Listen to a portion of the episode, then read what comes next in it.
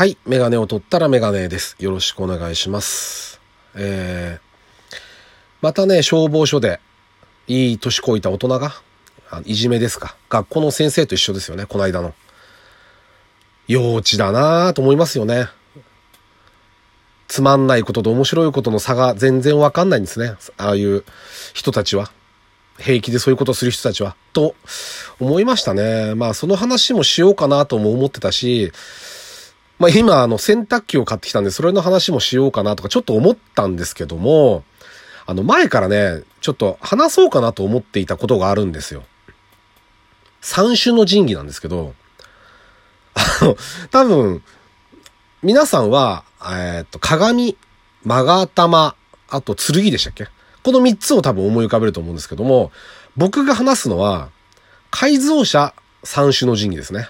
はい。それの話をしようと思ってます。ちょっとね、機械的な話も入るんで、あの、あんまり深くは話さないんですけど、あの、つもりなんですけど、ちょっとそれ言ってみようかと思います。はい。というわけで、えー、っと、第86回ですね。ラジオにメガネ始めたいと思います。よろしくお願いします。はい。えー、っと、改造車三種の神器ですね。シャコタン、直感、LSD っていうこの3つなんですけども、あの、まあ、最後のがね、ちょっと、あの、わかりにくいかもしれない、あの、かもしれないんですけども、あの、LSD ってあの、危ない薬と、薬とかの話じゃないですからね。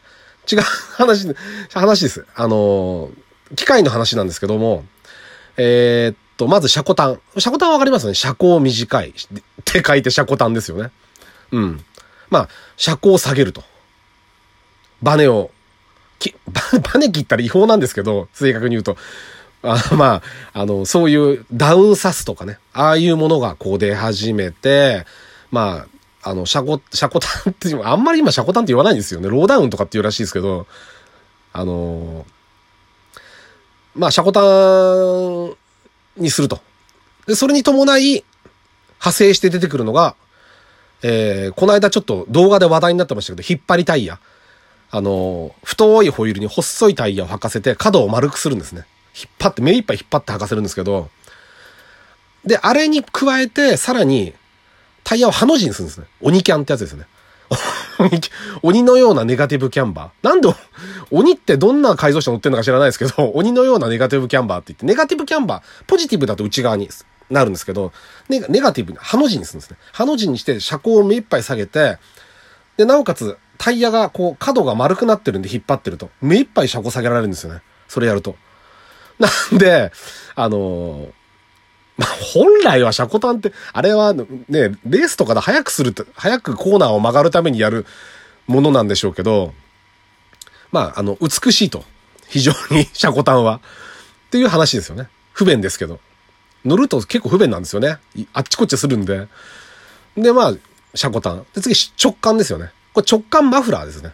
まあ、これはね、あの、まあ、まあ、今やってる人いないと思いますけど、マフラーの要は、マフラーってこう、エキゾーストパイプから出てきて、で、触媒っていうのがあるんですよね、まずね。あの、排気ガスをきれいにする装置なんですけど、触媒通って、次、あの、まあ、音を静かにする太鼓っていう部分があるんですけど、そこを終えて、マフラーとして出てくるんですけど、排気ガスが。あれを、一本のパイプにしたんですよね。もう覗くと、パイプが パイプが一本繋がってるだけで、えっと、消音装置もないし、触媒もないんで、まあ、触媒の後直感っていう人もいたのかもしれない。まあでも、た、普通はないですよね。で、それをまあ結構自作でみんな作ったりして、ましたね。はい。あの、僕は直感はあんま好きじゃなかったんで、そういうのはやんなかったですけど、あの、音はすごいです。レーシングカーみたいな音しますね。まあ聞いた話だと遅くなるらしいですけど。まあ直感もその後ろから出すのか、サイド出しっていうのもあって横から出すのか。あと腹下直感っていうのが あるんですけど、腹下直感はマフラー途中で切っちゃうんですよね。パンパンパンパンだから聞こえますよね、室内に。あの、排気ガスがあの、要は汚いまま出てるんで、火、火ついちゃうんですよね。あの、で、あの、放出された時に。だからシフトダウンする時とかパンパンって言う言うんですけど、まあ、まあ、車高短はいいけど直管はダメですよね。あれはやっぱね、排気ガスの面から言ったら、音も、騒音もそうですけど、あれはもうダメですよね。やっちゃ。と思いますね。で、最後 LSD。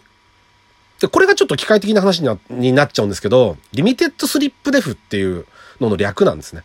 で、デファレンシャル装置っていうのがあります。えっとね、車って、例えばフロントエンジン、まあ、クラウンみたいなのを思い浮かべてくれればいいんですけど、あ、まあ、あれでも4区もあるんで、ちょっとあれかな。まあ、こう、今話すのは二輪駆動の場合。前にエンジンがあって、エンジンからこうアウトプットされたパワー、力は、えっ、ー、と、トランスミッションに行きます。で、トランスミッションから、まあミッションの話もするとまた長くなっちゃうんであれなんですけど、だからちょっとまた別の機械でもいいんですけど、トランスミッションからプロペラシャフトっていうのを通って後ろに行きますよね。後ろのタイヤ回さなきゃいけないんで、でそこにデファレンシャル装置があって、ドライブシャフトでタイヤを回す。つまり、そのデフっていう場所は何をしてるかっていうと、あのね、皆さんね、あの、運動会で、ポールを、棒、棒5人ぐらいで持ってわーってスタートして、で、あの、カラーコーンみたいなやつ、パイロンみたいな。あれを中心にぐるーって回って戻ってくる競技ってやったことありますかね？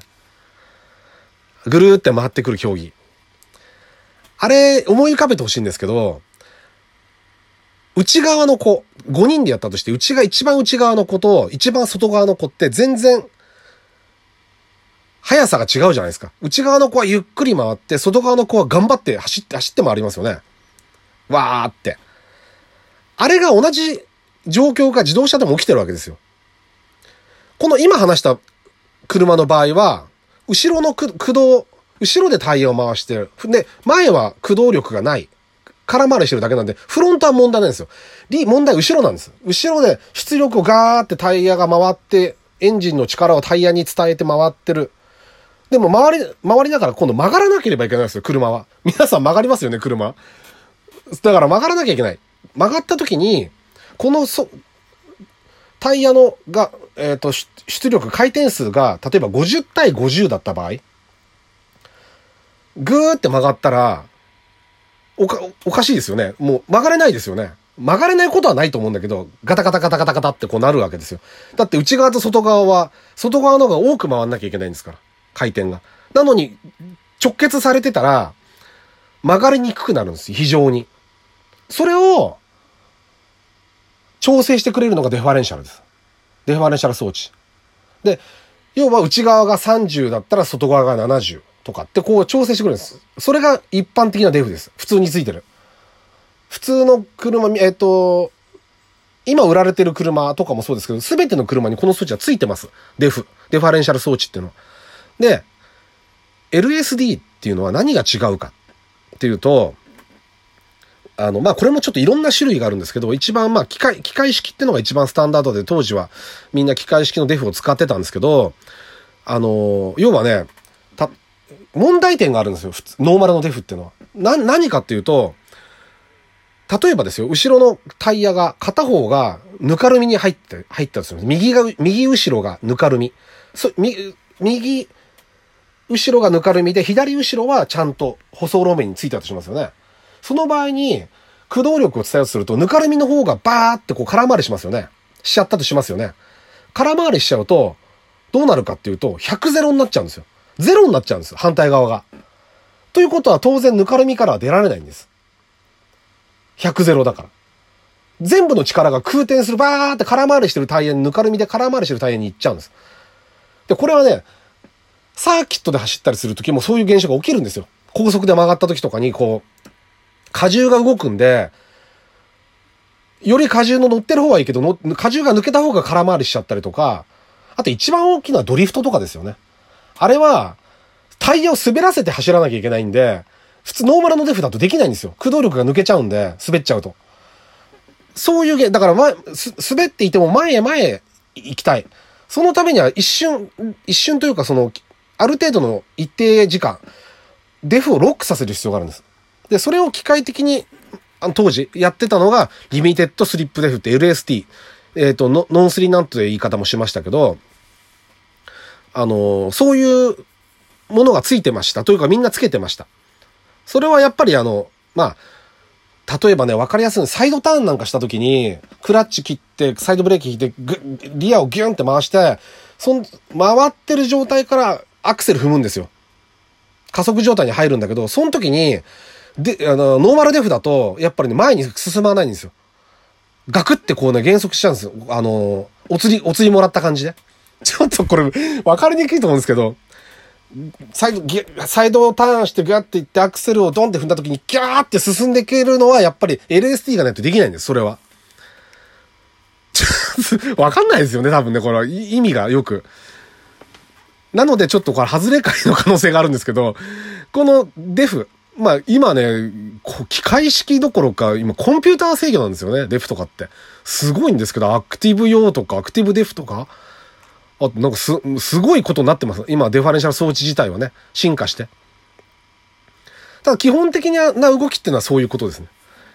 まあだから、そうすると、こう、アクロバチックな、アクロバティックな運転ができるということで、えー、車庫端で美しさを、えー、で、直感でダイナミックさを で、えー、走りの楽しさを LSD で得ると。